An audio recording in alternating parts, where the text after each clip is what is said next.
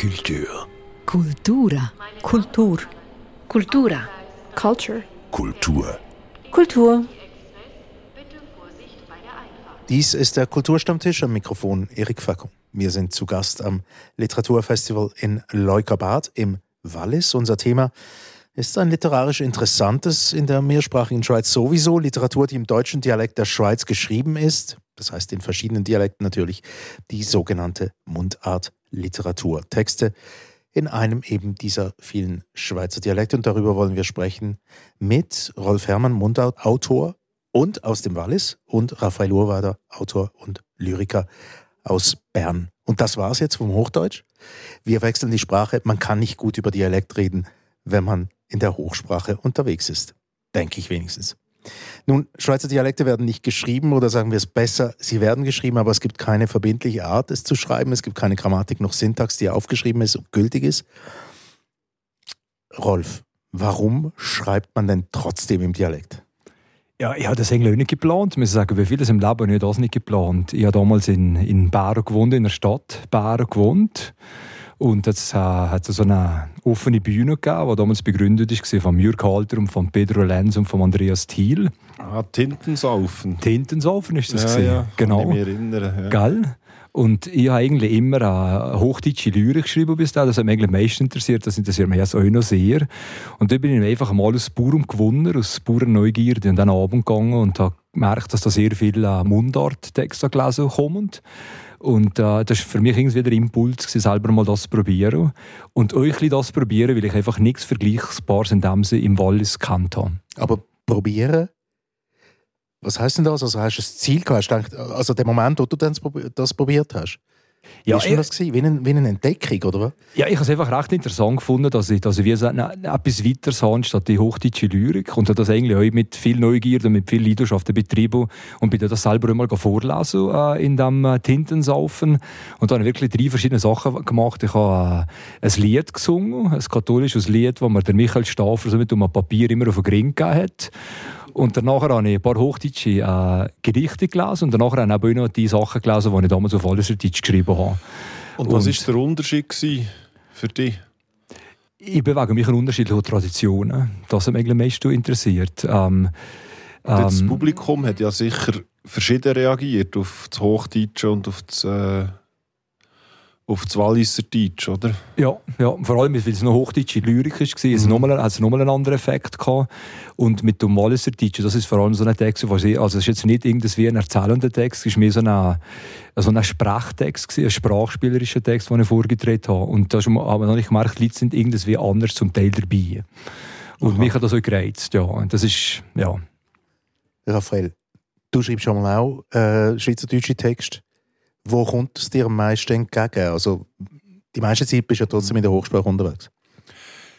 Ja, also Schweizerdeutsch ist sicher äh, für mich musikalischer als Hochdeutsch. Also es hat einfach weniger Silben pro Wort. Äh, es, äh, zum Beispiel, wenn du aus dem Englischen ins Schweizerdeutsche übersetzt, bist du fast gleich lang und beim Hochdeutsch bist du immer ein Drittel länger. Also Mhm.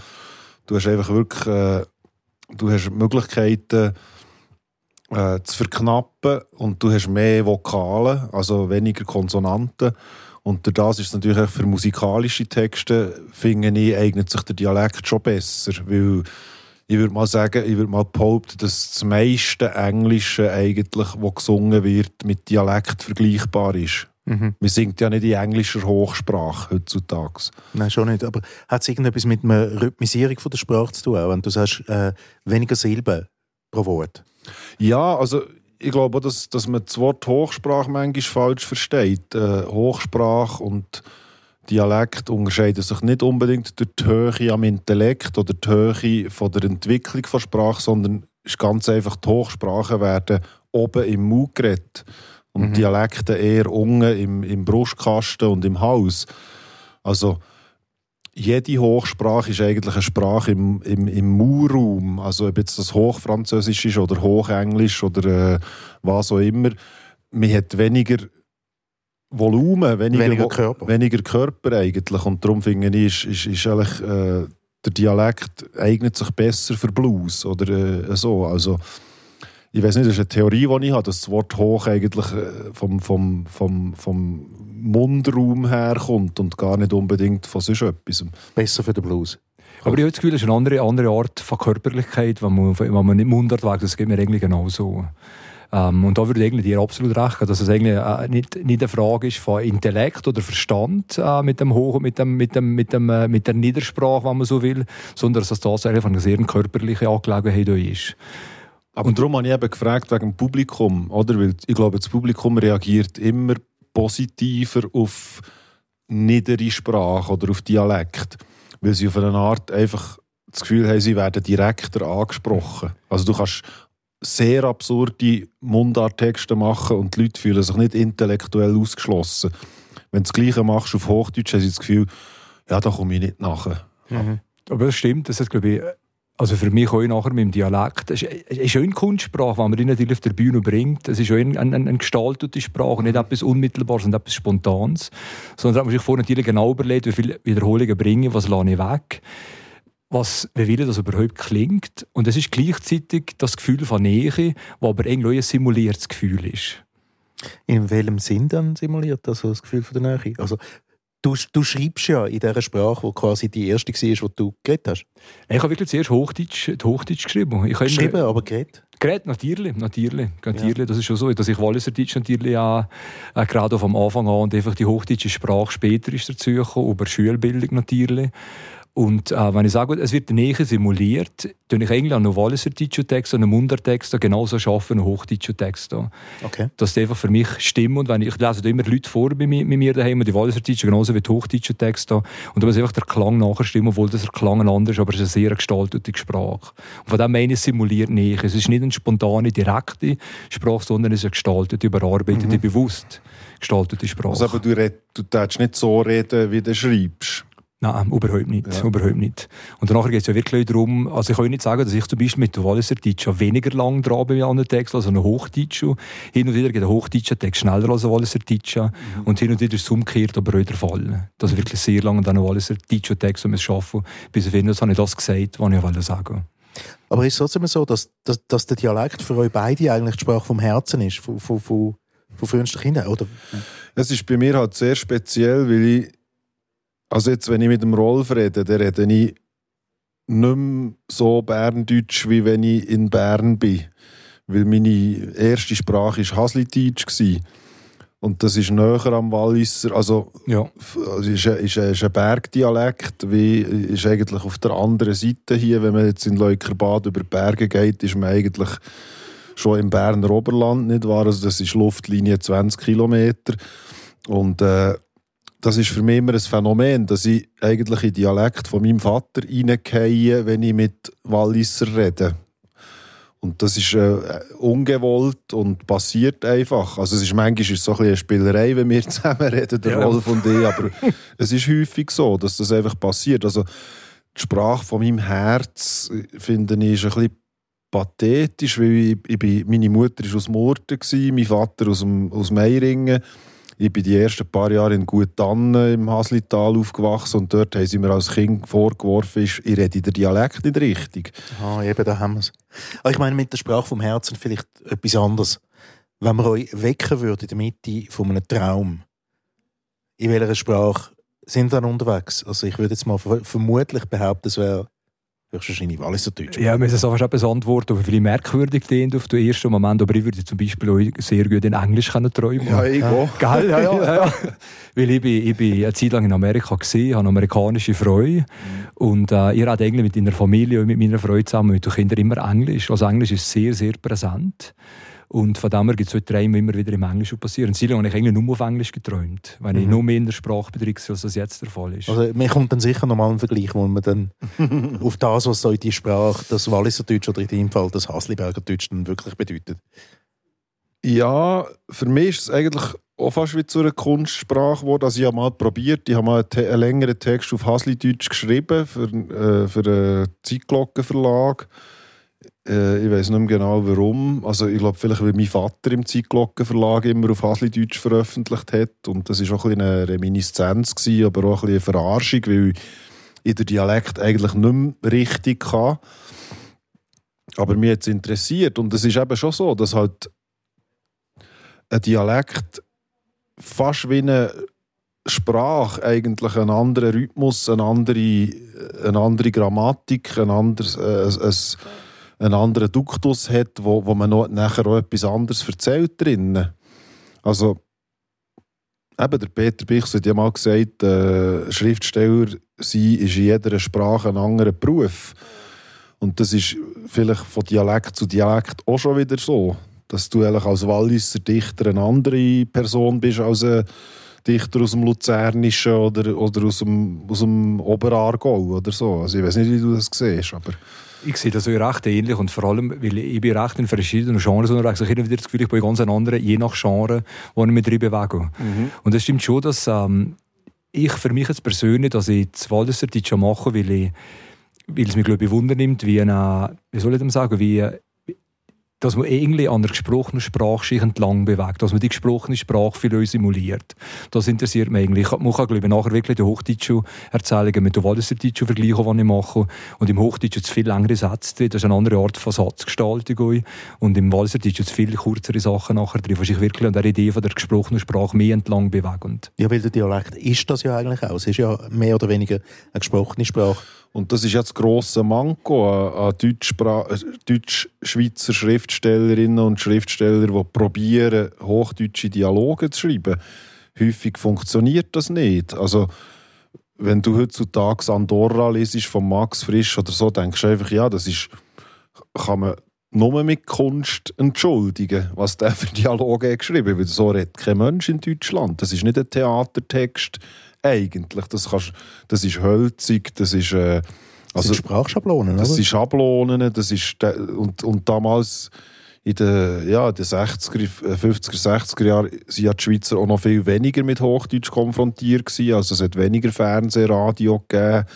Und das war wirklich eine Zeit gewesen. Also der Dürrenmatt hat ja gesagt, er hätte zuerst müssen Hochdeutsch lernen Darum hat er am Anfang so geschrieben, wie er hat geschrieben hat. Er hat nur Hauptsätze geschrieben, nur parataktischen Stil, also ein Satz nach dem anderen.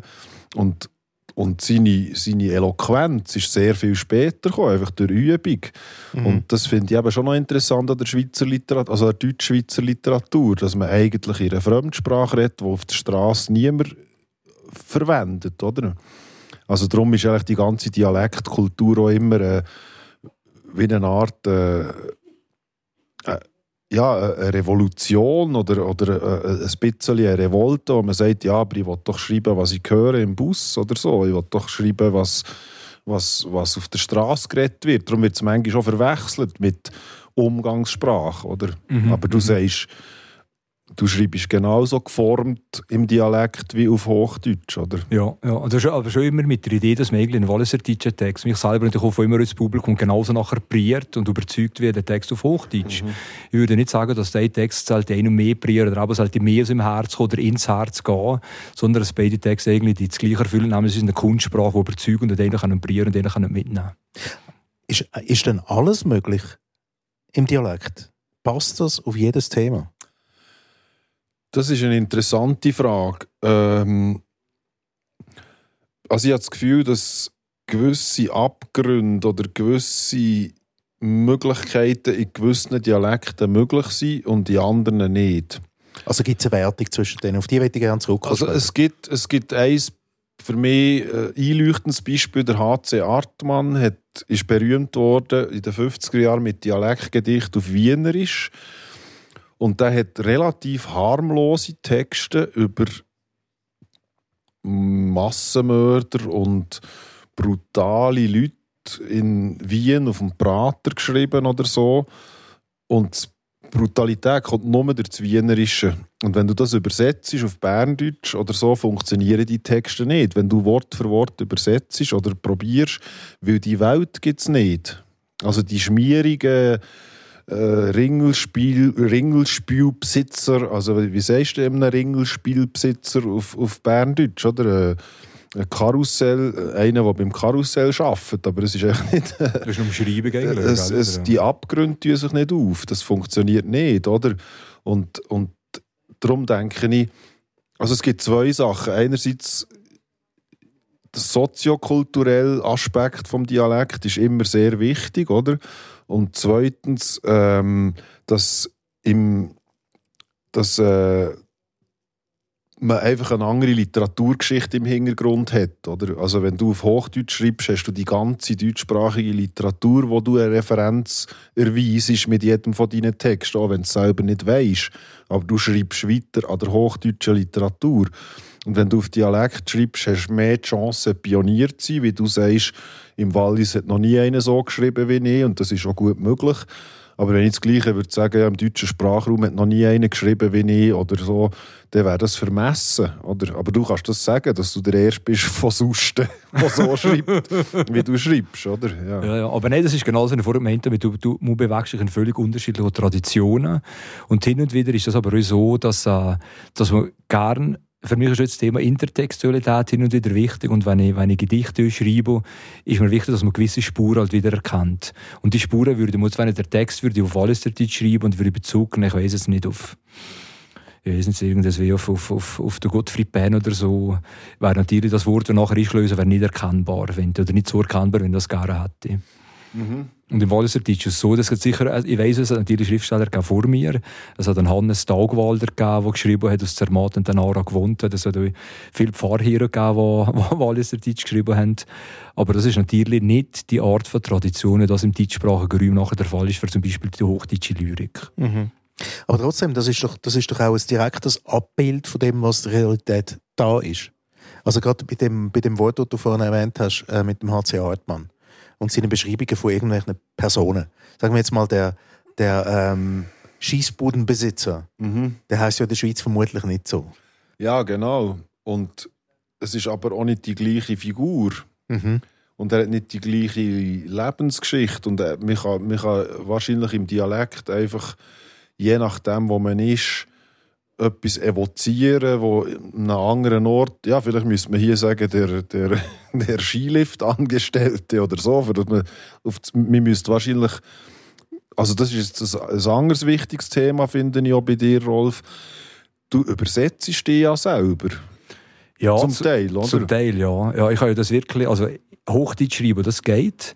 Und Walliser Deutsch schreiben geht euch. Aber was für mich wirklich grosse Schwierigkeit war, die Walliser Deutsch Texte nachher auf Hochdeutsch zu übersetzen. Mhm. Und für mich war eigentlich immer klar, gewesen, wenn ich eine Band auf Walliser Deutsch mache, wie die zwei Bände, die es jetzt gibt, will ich aber nicht, dass nur Walliser Deutsch abgebildet ist, weil das doch recht viele Leute ausschließt, weil es eine, ja, Sprache ist, die man nicht jeden Tag kehrt und redet. Ja. Und danach RAM.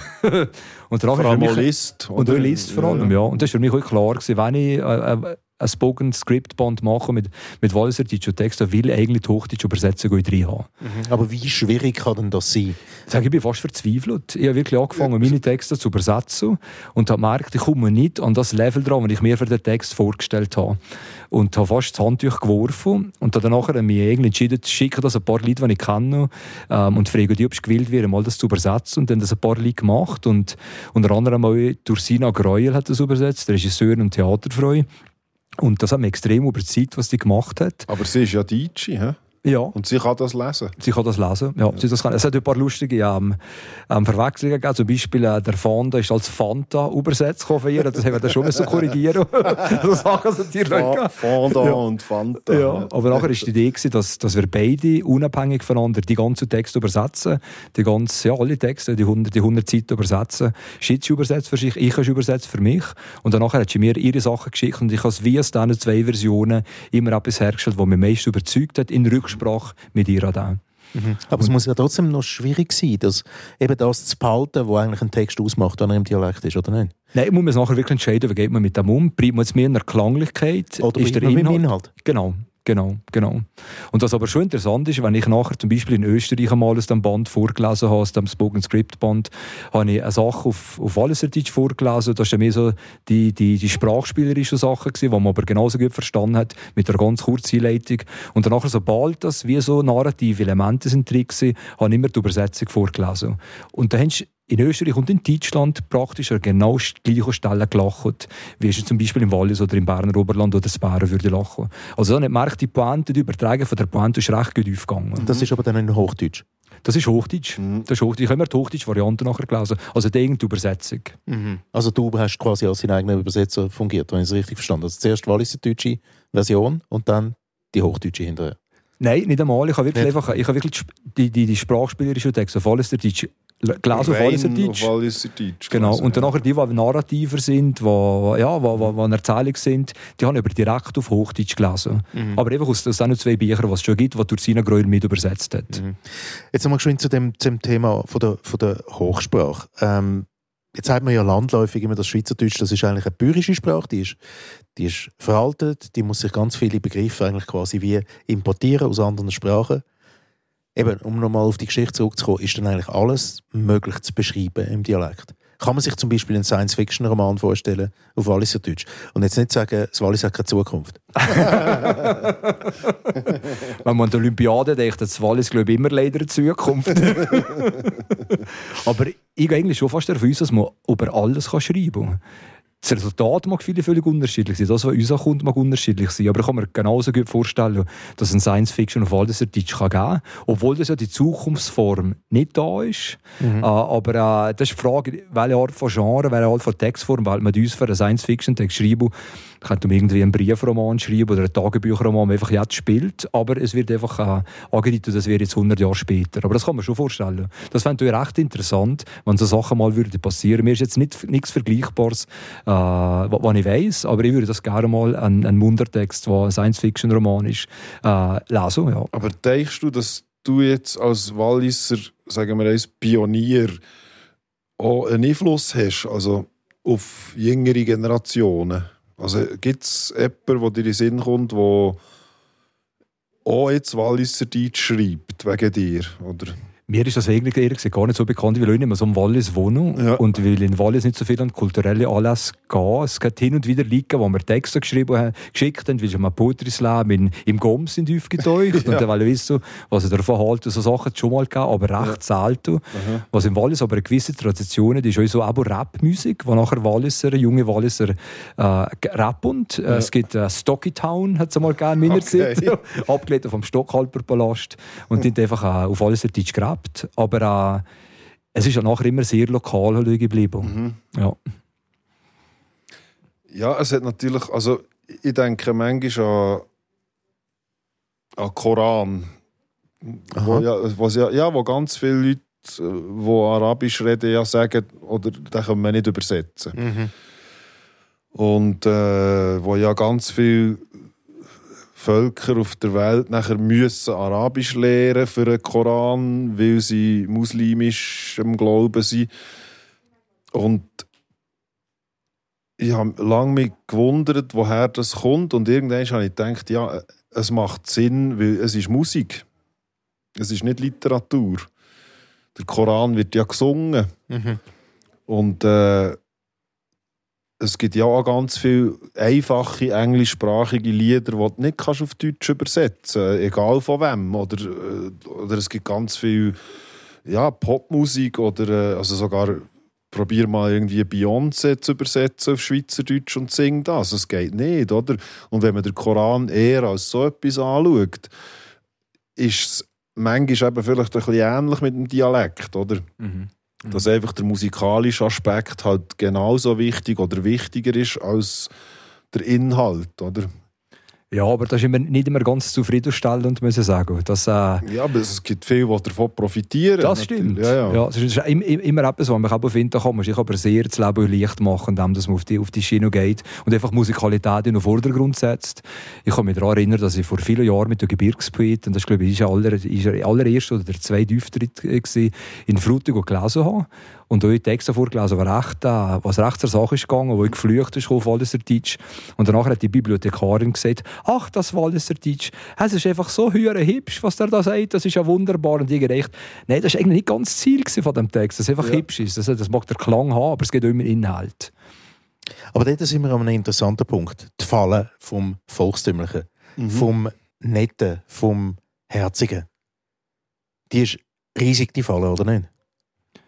Man muss sich wirklich, wirklich bewusst machen, wie die Falle ist und wie man drin kann. Und danach muss man es wirklich umschreiben. Ich habe mit dem grossen Mühe, wenn man ähm, ähm, Dialekttexte schreibt, um genau die Erwartung nachher zu erfüllen. Da kann man sich das Leben unter Umständen sehr leicht machen, aber ich mein Gewissen wäre nachher irgendwie nicht zufrieden mit mir. Das merke ich. Da gibt es eine gewisse, eine gewisse ähm, soll ich sagen, einen gewissen Zweifel, dass das irgendetwas so etwas Gutes kann führen, so viel gute Literatur kann führen. Aber die Frage ist ja nicht, ist ja für mich auch, führt dich nicht der Dialekt auch in die Themen? Tatsächlich, dass beim folkloristischen Land ist, Ja, obwohl das vielleicht gar nicht willst. das ist mir, also das passi ist mir passiert. Wenn ich, wenn ich Hasli-Deutsch schreibe, bin ich sofort im Hasli. Mhm. Oder ich kann, ich kann ja nicht Hasli-Deutsch schreiben, äh, ob, ob schon ich es gar nicht mehr rede und nachher schreibe irgendwie von der Copacabana Oder von der Science-Fiction oder, oder, äh, oder von New York oder so, sondern ich bin dann plötzlich im Hasli und, und auch wenn das ein virtuelles Hasli ist, aber es gibt dann auf eine Art äh, schon eine Falle, wo, wo einem der Dialekt auch mitnimmt her, oder? An den Ort. Also, ich weiß nicht, bei dir, du bist ja plötzlich auch Albine, oder? Ja, oder aber eben nachher wirklich interessant, so in einer, in einer hochdeutscher Erzählung einfach in Albinen oder in Sust oder in Ja. Leuka oder in Leukerbad. Ah ja, und gleichzeitig bist du ja doch auch noch, kann ich mich erinnern, hast du doch noch einen, einen Verwandten oder so in Amerika beschrieben, auf Walliser Deutsch. Hat es auch mal gegeben. Ja, ja, ja. ja. Ich gehe da recht frei mit diesen Sachen um, muss ich sagen. Und das ist nachher vor allem mit mir, dass, wenn ich Text anfange, der Klang wird an. Für mich ist vom Anfang an klar, es gibt eine Erzählung auf Hochdeutsch, es gibt ein hochdeutsches Gedicht oder es gibt ein Walliser deutscher Text. Das ist für mich wie am Anfang wie klar. Und es gibt nachher auch nie im Schreibprozess die Änderung, dass es mal der Text in die andere Sprache weiterentwickelt. Das ist wie am Anfang vom Klang einfach klar für mich, der Text wird auf der, in der Sprache, in dem Dialekt entstehen. Aber interessant ist ja, also es gibt ja so einen Moment in der Schweizer äh, populären Kultur, Mitte der 70er Jahre, sind plötzlich ganz viele Sachen aus der Schweiz total populär geworden in Deutschland. Rumpelstilz mit dem Kiosk, Mhm. die haben sich ein bisschen müssen als Waldschraub verkleiden fürs, fürs deutsche Fernsehen und sind dann so ein bisschen wie die Kobold aus, äh, aus einer fernen Alpenwelt. Und der Emil, war sehr populär damals. Campari Soda. Eben. Und jetzt kommen wir eben genau wieder, wieder in den Punkt an. Ich muss noch ein bisschen anbohren bei dem. Mhm. Die Falle von dem Folkloristischen, dass, dass die Sprache quasi wie eine Klangqualität hat, die dich dort anführt. Ich sage jetzt nicht nur das Walliser Deutsch. Mhm. Eigentlich ganz viele Schweizer Dialekte. Das, das, das automatisch haben, das irgendwie für uns vielleicht nur, aber vielleicht eben auch für unsere, unsere deutschen Mitbürgerinnen und Bürger auf dem Planet, ähm, dass die sofort irgendwie so Assoziationen haben, die so ins Folkloristische gehen. Aber es passiert dir sogar, wenn du Schweiz, in der Schweiz Hochdeutsch schreibst. Wenn, wenn ich eine Lesung habe in Berlin dann kommen die Leute nach der Lesung und sagen, ja, es ist halt so schön mit deinem, mit deinem Schweizer Akzent und so. Also du bist immer Schweizer, auch wenn dir noch so müde ist. Und wenn du das Festbühne Hochdeutsch übst und redest, dann bist du in der Schweiz unsympathisch, wenn dann alle sagen, ja, aber warum, warum tust du den R rollen? Das ist gar nicht deine Sprache. Aha, Also also, das Gegenteil- zwischen Stuhl und Bank. gelandet. Ja, du bist einfach, also du bist auch in Hochdeutsch ein Exot im deutschen Sprachraum. Das wirst du nicht los, oder? Und ich glaube, wir haben einfach dort ein verkrampftes Verhältnis als, sagen wir mal, die Österreicher, die einfach sagen, ja, wir, haben, wir schreiben zwar Hochdeutsch, aber wir haben noch ganz viel mehr Worte, die ihr alle nicht kennt und die Mhm. bauen sie in ihre Literatur. Und wer sie nicht versteht, ist selber die Schuld. Und da sind wir halt schon sehr verkrampft, wenn wir Hochdeutsch schreiben, dass wir sofort sagen, ja, gibt es das Wort in Deutschland, kennt man das, ist die Formulierung richtig und so. Und das ist ja eigentlich, das finde ich eben immer interessant im Dialekt oder in verschiedenen Dialekten, dass sie sogar grammatikalisch anders sind als Hochdeutsch. Also das Walliser Deutsch ja auch, da hast du, du brauchst Pfälle anders, äh, Männer werden sächlich bezeichnet äh, und so weiter. Das ist, das ist Ein, ein Mann. Ja, das Anni oder das Karli oder der K, ja. Oder ja, das Rolfi bei dir. Rolfi, ja. Ja. Das Urweiderli. Geil, ja, ja. Und das finde ich schon, das finde ich schon noch, das finde ich extrem, dass es ein bisschen Grammatik anders ist, aber wir uns eigentlich extrem näher zurückhalten, sobald wir ins Hochdeutsche wechseln, oder? Und vielleicht ist es eben die Angst vor dem Folkloristischen, wo wir sowieso nicht können ablegen können. Also, Ich finde es aber noch interessant, dass der Vergleich kommt mit Österreich, weil das hat mich auch immer gewundert, warum das echt so ist. Dass die mit dem so selbstverständlich umgehen. Das ist jetzt einfach so. Wir sie waren so. halt mal ein Weltreich gewesen und wir nicht, oder? ist also. Österreich Österreichisch ist wahrscheinlich in mehreren äh, Ländern geredet worden als Schweizerdeutsch, würde ich jetzt mal behaupten. Ob schon die Habsburger Schweizer sind. Ja. Wir reden jetzt über den Dialekt, das wäre der Dialekt gleich Dialekt. Und ich will doch noch zum Schluss noch irgendwie herausfinden, ob es dann äh, eben auch Unterschied gibt. Tatsächlich. Es gibt große Unterschiede. Ich habe ja, das wissen wir. Das Ja, ja. also, ist schon bei uns drei relativ offensichtlich. Und ich höre ehrlich gesagt, äh, der, der Raphael heute Abend ein Schweizerdeutsch reden, das ich noch nie gehört habe reden. Ich kann, ich kann ihn aber nur so, was, was Ah. ich sehr mag. Ja. Das ist erstaunlich. Ja. Ja, Immer mal wieder eine neue Person. Aber gut, eben, das mit dem Dialekt, die haben ja verschiedene Ausdrucksweisen. Also ich, ich, ich weiß es nicht. Ich bin in Zürich sozialisiert worden. Ich höre Dialekt, den ich ehrlich gesagt, und ohne das will abwertend zu meinen, als putzig bezeichnen würde. Als putzig. Ja, putzig, herzig. Also es ist total gemein. Auf eine Art, oder? Weil eben, jetzt sind wir wieder bei dem folkloristischen, populistischen, oder? Ich höre zu und denke, mein Gott, ich verstehe nicht alles, aber es ist total herzig. Aber das passiert in Österreich ja auch. Ja. Oder, in, oder in Bayern oder so. Aber dort regt es mich mehr auf. Okay. Nein, Nein, ich bin schon putzig. Ja, ich, bin, ich bin schon in Niederbayern auf dem Parkplatz gestanden und dann hat ein alter Mann mit mir angefangen zu reden und ich habe nichts verstanden. Ich habe nicht mal gemerkt, dass das die gleiche Sprache ist. Ja, ja. Auf, ja. auf nichts, oder? Also einfach nicht ein Wort. Aber eben, trotzdem, auch die, auch die gibt es Schweizer Dialekte, die einfacher sind zum Handeln in einer schreibenden Position. Also es gibt, also der Peter Weber zum Beispiel behauptet ja, dass es in der Schweiz das Alemannische gibt und das Burgundische. Oder? Und Okay. das Alemannische ist eigentlich in der Ostschweiz eher und Zürich gehört vielleicht auch noch ein dazu. Und dort ist die Nähe zum Hochdeutsch viel grösser und das Burgundische, wo man eben tut, zum Beispiel Ehren statt Siezen, also man sagt ja nicht... Äh, Dir zum Beispiel auf sagt, ja, geht es euch gut? Und äh, das würde man ja in, in St. Gallen nicht mehr sagen, oder? Und das ist nachher eine, eine andere Art von Schweizer Dialekt, oder? Und da gibt es auch noch verschiedene Grenzen, glaube ich. Und ich denke, dass, also gerade in St. Gallen und, und, und im Thurgau und so gibt es auch sehr viele Junge, die selbstverständlich Hochdeutsch rappen, zum Beispiel. Und das kommt einem Berner nie in den Sinn. Weil einfach der Zungenschlag und das Tempo und alles überhaupt nicht in die Richtung geht, oder? Und äh, ich glaube schon, dass es da, also ich weiß nicht, das müssen wir jetzt äh, Spezialisten fragen, aber ich glaube schon, dass es da Gräben gibt innerhalb von der, vom Schweizer Dialekt, wo, wo eben verschiedene Zonen bestimmen, die ganz anders sind als eben wie jetzt, wenn jetzt das Friburgische, das Eislerische, das ist 20 Kilometer von Bern weg und hat überhaupt nichts mehr mit Berndeutsch zu tun eigentlich. Das ist eigentlich wirklich der einzige Dialekt, den ich nicht verstanden habe. Das ist ganz extrem, ja. Keine, Chance gehabt. Ich, ich weiß noch, dass ich damals, wenn, der, wenn ich vom Kollegen Spiritus Sanctus nach Freiburg bin, studieren umgezogen und nachher sind wir irgendwann beim Land etwas gegessen, die, wo wir sind helfen Nachher ist wirklich ein Kellner gekommen und hat irgendetwas gesehen und ich meinte, das sei holländisch. Ich hatte keine Chance, gehabt, was das ist. Und er hat gefragt, was, was redet ihr für eine Sprache? Und sei ein Seislerdeutsch. Und ja, das ist wirklich der einzige Dialekt, ich verstehe Bündnerdeutsch eigentlich alles, muss ich sagen, und da keine Chance gehabt. Ja. Das ist lustig, ich habe eben gedacht, es ist Schwedisch, als ich es erst mal gehört habe. Ah, schau Ja, jetzt, also voll, das ist, das ist irgendwie äh, ein Wahnsinn. Jetzt, ähm, trotzdem noch, was, was mich noch interessieren würde, geht das nicht, wenn man, wenn man auf Dialekt schreibt, geht das nicht auch einher mit einer gewissen Selbstbeschränkung? Wir kennen ja so von, von den Mundartrocker, die in der Schweiz unterwegs sind, die wissen einfach von Anfang an, sie haben das Publikum und das ist da. Weil 50 Kilometer hinter der Grenze in Deutschland ist die Chance groß, dass niemand mehr anlässt, weil man sie einfach nicht versteht. Das stimmt, das stimmt absolut. Das ist mit, mit, mit, mit Mundartliedern genauso der Fall wie mit Mundartliteratur. auch. Aber die Frage ist hin und wieder, wie kann man das brechen? Und äh, meine Erfahrung ist wirklich die, wenn man auf die Klanglichkeit und sprachspielerische Sachen setzt, dann kann man das durchaus nachher genauso gut im Ausland, in Tübingen oder, oder Berlin oder ich weiß nicht wo, ich habe es mal in Leipzig aufgeführt, so Sachen. Das geht dann nachher genauso wie interessanterweise wirklich im Wallis. Die Leute sind dabei, die in der Neugierde, weil sie verstehen, was das ungefähr, ungefähr ist. Das Problem ist aber, sobald dass man eine Geschichte erzählen will, da ist natürlich die Nachverfolgbarkeit und die Verständlichkeit wie nicht mehr möglich, kommt mir vor.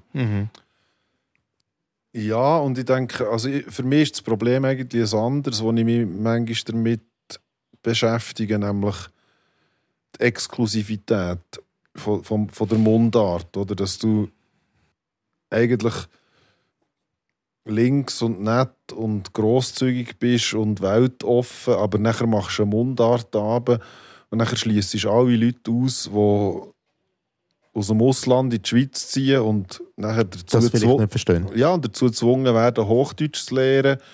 Und äh, die lernen dann jahrelang Hochdeutsch und können und dann kommen sie an so einen Literaturanlass und eben verstehen Holländisch und Schwedisch und äh, haben keine Ahnung, um was es geht. Oder? Und das ist, für mich manchmal ein bisschen, das ist für mich manchmal ein bisschen etwas, was mich davon abhält, auch in diesen Kreisen mit zu wohl, äh, zu wohl zu fühlen, weil ich das Gefühl habe, ja, das ist so, äh, man ist unter sich. So. Also es hat schon so ein Gefühl von, und darum bin ich jetzt auch froh, dass es so zwei, dritte Generationen gibt von, von Ausländern, die auch anfangen mit Schweizerdeutsch, oder? Und die ihr eigenes Schweizerdeutsch behaupten und, und äh, musikalisch umsetzen. Da finde ich dann wieder, ah, jetzt, jetzt ist ein Schritt gemacht. So. Also jetzt kannst kannst du irgendwie wieder mit gutem Gewissen ähm, einen Mundartanlass mit Rap und Literatur oder so machen, weil du nachher auch People of Color hast im Publikum, wo, wo das genießen und, und, und das verstehen. Aber eine Zeit lang hatte ich das Gefühl, gehabt,